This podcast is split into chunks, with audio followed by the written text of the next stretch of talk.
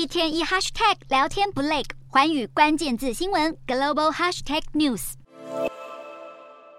这位行踪受到全球媒体高度关注的，就是阿里巴巴创办人马云。自从二零二零年马云公开批评中国监管之后，就神奇的消失了一段时间，鲜少出现在大众眼前。但近日，阿里巴巴总裁伊凡斯罕见回应了马云的近况。透露，马云现在还是阿里巴巴最大的股东，而且他现在人在日本东京的一所大学任教，人不止活得好好的，甚至还非常开心。就是这段二零二零年马云在中国政府官员面前指教监管体系、扼杀创新的言论，成了中国整肃马云帝国和扫荡网络平台的开端。其中包括对阿里巴巴展开反垄断调查，以及叫停蚂蚁集团上市的计划，展现党中央把马云和阿里巴巴当作杀鸡儆猴的对象。在销声匿迹一段时间之后，东京大学今年年初证实聘任马云为客座教授。日前，网络上更流传了一系列马云在东京授课的照片。而根据阿里巴巴官方的消息，十七号在杭州举办的阿里巴巴全球数学竞赛，马云也现身观赛。如今，马云的行踪再度被发现，虽然引发外界讨论，北京是否有意缓和对国内科技业的打压，但有法国媒体却表示，当马云帝国跌落神坛，被拆分为六家子公司，这可以被视为中国经济疯狂增长已经结束的象征。